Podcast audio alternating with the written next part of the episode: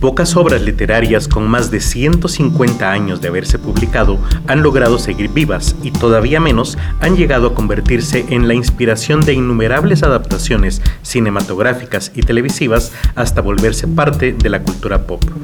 Este es el caso de la novela María, fuente de inspiración de la millonaria industria audiovisual de telenovelas en Latinoamérica. En este sexto episodio de la cuarta temporada hablaremos de la novela María y el romanticismo.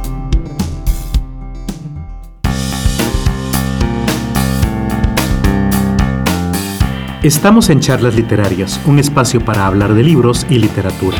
Yo soy Javier Martínez, su interlocutor.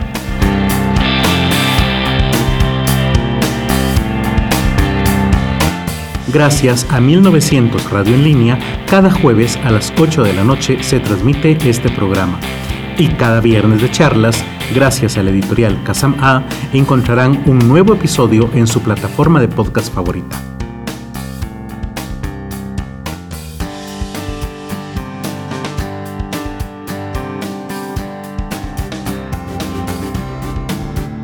Actualmente están de moda las series por servicio de streaming. Sin embargo, los latinoamericanos conocemos ya este fenómeno desde hace décadas, pero nosotros los llamamos telenovelas. Podría afirmarse que todos conocemos, aunque sea por referencia, la trilogía de las Marías, María Mercedes, Marimar y María la del Barrio, u otras como simplemente María o María María. ¿Es casualidad la constante repetición de este nombre María en todas esas telenovelas? No, para nada. Es una referencia directa al origen, al estereotipo en el que se basa. Es por eso que hoy vamos a desarrollar el tema de la novela María, escrita por Jorge, Sey, Isaacs y que pertenece a la corriente del el romanticismo. Entonces, lo primero que debemos hacer es hablar y aclarar de qué se trata este romanticismo. Para empezar, no debemos confundir el concepto popular de lo romántico, que se refiere a una relación de pareja idílica, no sé, caminatas por la playa, agarrados de la mano, cenar, eh, eh, no sé, eh, en la playa frente a una fogata bajo la luna, cosas por el estilo. No, ese es el concepto popular de romanticismo. Sin embargo, esta misma palabra tiene otro concepto como un concepto literario, ya que se refiere al movimiento de la literatura en el siglo XIX. Aclaro aquí, no toda obra literaria romántica presenta una relación de pareja, aunque sí sucede concretamente en, eh, al final de este movimiento en América, realmente no es un requisito para que dentro de la literatura se considere por esto a una obra como romántica o no. De hecho, lo que en literatura o en letras hace que una obra se caracterice como romántica es que defienda ideales, ideales absolutos y abstractos. Específicamente, si son aquellos ideales que surgieron durante la Revolución Francesa, la libertad, la igualdad y la fraternidad aunque se aceptan otros también, por supuesto. Este movimiento romántico inició en Alemania, concretamente con publicaciones en una revista de aquel país llamada Sturm und Drang, que quiere decir tormenta y arrastre, donde se publicaban autores de la talla de eh, von Goethe. Este fue el autor de algunas obras muy famosas como Fausto y concretamente de una que encaja muy bien dentro de esta, este movimiento, titulada Las penas del joven Werther o que se ha traducido también al español como Las cuitas del joven Werther. En este caso, penas y cuitas pues obviamente son sinónimos. Este fue un libro prohibido en muchos lugares por incitar al suicidio. Ah, ya hablaremos en otro episodio acerca de esta novela, pero fue caracterizada por muchos como una obra satánica, con un pacto con el diablo, eh, etcétera, porque no solamente el personaje principal sí se suicida, sino que encontraron una correlación entre muchas personas que habían leído esta novela y que en la vida real habían cometido suicidio efectivamente. Algo así como los inicios del pánico satánico en aquel lejano 1800. En fin, Se suponía que este movimiento reflejaba, el Sturm und Drang, la depresión que ocasionaban los largos inviernos europeos. Cada vez que yo contaba esto eh, me parecía un poco exagerado por parte de los alemanes, pero creo que después de la experiencia que todos vivimos con eh, la pandemia de COVID-19 y los encierros que tuvieron diferentes duraciones dependiendo del país, pero se nos hace un poco más fácil ahora comprender cómo eh, largos encierros pueden efectivamente llevar a algún tipo de depresión. El punto aquí es que el movimiento actualmente es más conocido por autores franceses, especialmente por el autor que más destacó o que al menos tiene mayor difusión en los medios masivos, que es Víctor Hugo. Este es autor de obras como El, jorobado de Notre Dame, El hombre que reía, Hernani o Los miserables, que es su obra cumbre y también la más representativa del movimiento romántico. Sin embargo, hay otros autores, por supuesto, como por ejemplo Stendhal con su novela Rojo y Negro, Alejandro Dumas padre con Los Tres Mosqueteros y Alejandro Dumas hijo con La Dama de las Camelias, entre otros muchos autores. El romanticismo prefirió el nuevo género literario que se estaba poniendo de moda en aquella época, que era la novela. Llama la atención porque realmente este género literario, como creo que ya lo hemos discutido en capítulos o en episodios anteriores, fue creado realmente por eh, Miguel de Cervantes Saavedra en El ingenioso hidalgo Don Quijote de la Mancha. Sin embargo, en aquel momento la palabra eh, novela realmente hacía referencia a un cuento. Es por eso que este mismo autor tiene la obra titulada Novelas ejemplares pero al leerla nos damos cuenta de que realmente está dando ejemplos de cómo escribir cuentos, que en esa época se llamaban novelas.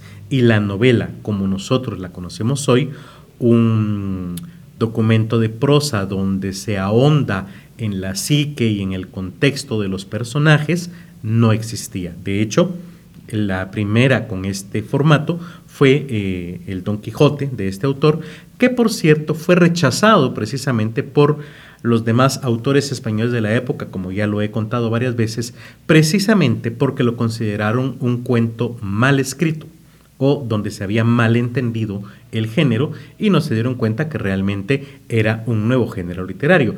Y bueno, es que no se iban a dar cuenta si ni siquiera el propio autor estaba proponiendo un nuevo género literario. En fin, eh, si él sabía o no que, era un nuevo género, la verdad tal vez eh, estoy aventurándome mucho, pero la verdad lo dudo. Lo dudo bastante puesto que nunca escribió o mencionó nada al respecto. Bueno, entonces, el romanticismo dijimos que es aquella corriente literaria que defiende ideales y mejor si son aquellos de la Revolución Francesa. Sin embargo, cuando este movimiento llega a América Latina, se contextualiza de una manera diferente. Para empezar, las recientes independencias en América Latina hacen que el romanticismo defienda ideales también, pero no van a ser ideales universales, sino ideales políticos del momento, por lo que muchos autores terminaron defendiendo ideologías ya sea de liberales o conservadores en sus obras literarias. Un ejemplo de esto es el cuento El Matadero de Esteban Echeverría, un argentino, donde claramente deja ver la defensa del Partido Liberal en contra de los conservadores, a quienes por cierto representa como hombres violentos, ignorantes, carniceros del pueblo. Debido a que los autores románticos de aquella época terminaron defendiendo ideas políticas, pronto sus obras terminaron siendo eh, pasquines. Recordemos que se le conoce como pasquín a aquel, eh, aquella obra que hace esto precisamente, que más que proponer una visión del mundo o una estética, se dedica a ejemplificar o a difundir ideologías políticas. Por otro lado, también rápidamente empezaron a los autores a sufrir persecuciones políticas por parte de algunos líderes que eran de ideología contraria. Es por eso que muchos de estos autores, pocos años después, decidieron ya no defender ideales políticos y buscar ideales que no les trajeran mayores problemas con los que estaban en el poder. Entonces encontraron el tema del amor o el amor ideal. Y entonces se eh, montan en ese caballito, por decirlo así, o se suben al tren del amor y deciden ya no soltarlo. En otras palabras, van a hablar únicamente de temas románticos, de temas amorosos, perdón, precisamente para evitarse problemas políticos. Ejemplo de esto es, eh, son obras como Marianela de Benito Pérez Galdós y la misma obra que hoy nos ocupa, que es María de Jorge Isaacs. Este autor, por cierto, Jorge Isaacs, nació en Colombia en 1837 y murió en el mismo país en 1895. Su familia era de origen judío inglés. Vivió en Cali y en Bogotá. En 1854 luchó en el Valle del Cauca contra la dictadura del general José María Melo y en 1856 se casó con Felisa González. Intentó ser comerciante, pero no tuvo mucho éxito. En 1860 volvió a tomar las armas y luchó contra el general Tomás Cipriano de Mosquera. Un año después, en el 61, murió su padre y se vio obligado a tomar las riendas del negocio familiar que estaba lleno de deudas. Esto lo obliga a vender eh, algunas propiedades e incluso viajar a Bogotá, donde se encuentra con la comunidad literaria conocida como El Mosaico, quienes le abren las puertas e incluso patrocinan la publicación de su primer libro titulado Poesías en 1864. Ese mismo año, eh, Isaacs empieza a escribir la novela María, pero también contrajo el paludismo, enfermedad que lo mataría o lo terminaría matando pocos años después. En 1868 llegó a ser diputado al Congreso y perteneció tanto al Partido Conservador como al Liberal. Bueno, estábamos hablando de defender eh, ideologías, este señor se cambia de un partido al otro, pero la verdad es que si somos latinoamericanos sabemos que esto es algo muy usual en los políticos de nuestra localidad. Llegó a ser cónsul general en Chile. Siempre dentro de su papel político, Isaacs llegó a ser editor de algunos periódicos conservadores como La República. En 1876 volvió a tomar las armas y en 1879 lo expulsaron del Congreso por autoproclamarse jefe político y militar de Antioquia. En 1881 publicó la primera parte de un poema llamado Saulo, el cual era una obra muy extensa que jamás logró llegar a terminar, y en 1893 publicó La Tierra de Córdoba. Ambas publicaciones eh, fueron hechas en el periódico que dirigía. Poco después lo nombraron también secretario de la Comisión Científica y descubrió yacimientos de carbón y de petróleo en Magdalena. Antes de morir, preparó una novela histórica que, según él, iba a ser su obra maestra, pero lamentablemente no llegó a redactarla. Entonces, eh, Jorge Isaacs escribió más que nada poesía donde evocaba el Valle del Cauca, el lugar idílico de su niñez, así como dramas históricos como canciones y coplas populares o las tribus indígenas del Magdalena. Escribió de hecho más poesía, puesto que su única obra en prosa fue la novela María. De hecho, a pesar de que tuvo una vida muy agitada, eh, donde incursionó en la política, en los negocios, eh, en lo militar, etc., realmente solo llegó a publicar dos libros, Poemas cuando era joven y María ya con algunos años. Vamos a hablar entonces precisamente de esta novela, que es una obra romántica publicada en 1867 por Jorge Isaacs, como dijimos. María tiene aspectos autobiográficos de su autor, como el lugar donde se desarrolla, el viaje eh, por estudios a Bogotá, por ejemplo, la ascendencia judía de alguno de los personajes e incluso se afirma que el personaje principal está inspirado en una persona llamada María Mercedes Cabal, una vecina de Jorge Isaacs durante su niñez. También se ha identificado el lugar donde transcurre la obra como la hacienda El Paraíso en el Cerrito Valle del Cauca. En, las, eh, en los enlaces de este episodio les voy a dejar eh, eh, directamente la, la imagen para que puedan conocer dónde es que se desarrolla esta obra. Esta novela está relatada en primera persona, eh, pues desde la voz de Efraín, obviamente, en forma de un libro de memorias. Como las novelas francesas, adopta el nombre del personaje principal, o sea, María, en su título. Además de la trama principal, el autor aprovecha para describir el contexto social, cultural y natural de Colombia, por lo que algunos ven una relación directa con el criollismo y el regionalismo. La obra relata el amor entre Efraín y María, la hija adoptiva de sus padres y los pocos meses que pasan juntos en la casa paterna después del viaje por estudios a Bogotá y el próximo viaje para estudiar medicina en Inglaterra de Efraín. Sin embargo, al volver, Efraín ya no encuentra con vida a María. Aclaro que esto no es un spoiler, como le dirían ahora, o un adelanto, una revelación de la trama, puesto que desde las primeras páginas se nos aclara eh, todo esto, precisamente en la dedicatoria de la obra. Por lo tanto, a continuación voy a dar lectura a los primeros cinco capítulos de la adaptación que ha hecho la editorial Kazam A que consiste en un resumen en español moderno.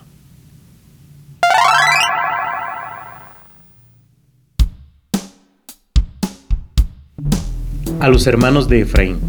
He aquí, caros amigos míos, la historia de la adolescencia de aquel a quien tanto amasteis, y que ya no existe. Mucho tiempo os he hecho esperar estas páginas después de escritas, me han parecido pálidas e indignas de ser ofrecidas como un testimonio de mi gratitud y de mi afecto. Vosotros no ignoráis las palabras que pronunció aquella noche terrible, al poner en mis manos el libro de sus recuerdos. Lo que ahí falta, tú lo sabes. Podrás leer hasta lo que mis lágrimas han borrado. Dulce y triste misión. Leedlas pues, y si suspendéis la lectura para llorar, ese tanto me probará que la he cumplido fielmente. Jorge Isaacs. Capítulo 1. Yo soy Efraín, y de casa de mis padres salí joven rumbo a Bogotá para estudiar. Una de mis hermanas, entre lágrimas, cortó un mechón de mi pelo y así fui a dormir, sintiendo tristeza por la partida venidera. A la mañana siguiente, María fue la última en despedirse y permaneció viéndome desde la casa hasta perdernos de vista. Mi madre bañó mi rostro con sus lágrimas y yo debí emprender el camino junto a mi padre. Capítulo 2. Volví seis años después a la casa de mis padres. Escuchaba las aves y me dejaba enamorar por el paisaje de riachuelos ocultos entre los bosques. Todo aquel escenario acomodado en la memoria inspiraba canciones que interpretaba en la capital y con gusto escuchaban mis compañeros de estudios. Al descender de mi caballo, encontrándome ya en casa, recibí un cálido abrazo de mi madre y luego busqué entre la muchedumbre a mis hermanas. María llegó a mi lado y sus ojos fueron llenándose de lágrimas de alegría conforme yo le manifestaba mi afecto. Sus mejillas se sonrojaron y yo me sentía como niño ante un grato afecto maternal. Capítulo 3 La cena en familia me permitió volver a compartir con cada uno de mis seres queridos. Mis padres y yo ocupábamos la cabecera de la mesa y sus gestos, al igual que las de mis hermanas y hermanos, me permitían sentirme de nuevo en el hogar. María, quien había quedado en la mesa justo frente a mí, me veía radiante y hermosa. Más noche fui conducido a mi habitación. Encontré dentro algunos enseres, mapas y un jarrón donde María había colocado con delicadeza algunas flores del jardín, pues sabía cuánto me gustaban. Emma, mi hermana menor y María acompañaban a mi madre en aquel momento y las tres se despidieron con ternura para retirarse a dormir. Capítulo 4 a la mañana siguiente desperté luego de haber soñado con la entrada de María a mi habitación para cambiar las hermosas flores. Me encontré con ella y mis hermanos en el jardín y caminamos un rato. Ellos recolectaban flores en unos jarrones blancos mientras yo contemplaba los pies descalzos de María. Ella, ya una mujer, y seguía siendo la visión de mis amores de infancia. Luego del almuerzo, narré a mi madre, a Emma y a María las cosas más fascinantes que había visto en Bogotá. Los bailes, las reuniones de sociedad, los vestidos y todo lo demás. Convenimos en que daría a las muchachas algunas lecciones de gramática y geografía mientras ellas, sin descuidar su costura, seguían haciéndome preguntas sobre mi largo viaje. Capítulo 5. Hoy debía visitar las haciendas de mi padre. Durante mi ausencia, él había comprado tierras nuevas en la zona cálida con la finalidad de producir azúcar. Había un ingenio, una casa lujosa y parcelas para el ganado. Compartimos con los esclavos, muchos con quienes compartí de niño los juegos de la provincia y que ahora ya eran adultos como yo. El único que no estaba más era Pedro, quien me había cuidado cuando era pequeño. Pedro derramó lágrimas al verme partir. Poco tiempo después, según me contaron, falleció. El mayordomo, Higinio y mi padre convenían en asuntos de la producción mientras yo divagaba en el aroma de los pastos que traían a mi memoria los juegos de niño con mis hermanas y María. Los días de recoger los frutos del guayabal y observar a las aves en sus nidos. Mientras caminábamos, un esclavo de nombre Bruno apareció y combinó con mi padre los arreglos necesarios para celebrar su boda, incluido el baile. Al siguiente sábado contraería matrimonio con la esclava Remigia. En la boda no faltó nada. Esclavos, mozos y demás invitados, todos ataviados con sus mejores galas, disfrutaron la música y el baile. Mi padre hizo los honores a Remigia, la novia. Luego nos despedimos y tomamos la montura para volver a la sierra. De camino manifesté a mi padre el interés por acompañarlo en los quehaceres de la hacienda, pero él, con tristeza, me dijo que cumpliría su palabra de mandarme primero a Europa para concluir mis estudios. La tristeza me embargó de saber que volvería a alejarme de María. Muy bien, espero que les haya gustado este episodio. Les recuerdo que mi nombre es Javier Martínez y los invito a comentar y compartir este episodio en YouTube, Facebook y Twitter, donde nos encontrarán como arroba charlaslite. Y si ya andan por ahí, por favor, eh, sigan a nuestros patrocinadores, 1900 Radio en Línea y la editorial Casam A. Los episodios de esta temporada, eh, y, perdón, de temporadas anteriores, los pueden encontrar como lecturas, como entradas de blog en www.casama.com barra inicio barra blog. Además, también recuerden que los enlaces a este libro, así como a la imagen de la hacienda que, donde se lleva a cabo la obra María, la encontrarán en los enlaces del episodio. Nos escuchamos el próximo viernes de charlas. Charlas Literarias es producido y grabado en el estudio de la editorial Kazam A. Encuentra este y otros episodios en Spotify, Google Podcast, Apple Podcast, YouTube y otras plataformas similares. Contáctanos en Facebook y Twitter como arroba charlaslite.